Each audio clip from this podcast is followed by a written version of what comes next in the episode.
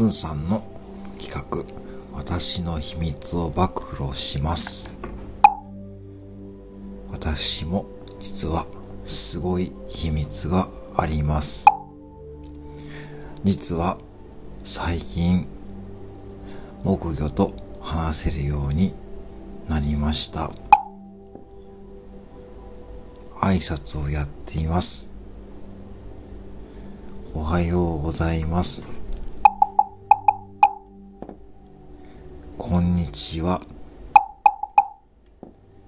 こんばんは。お世話になります。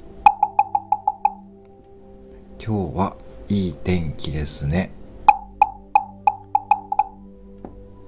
今日は満月ですよ。すごくないですか？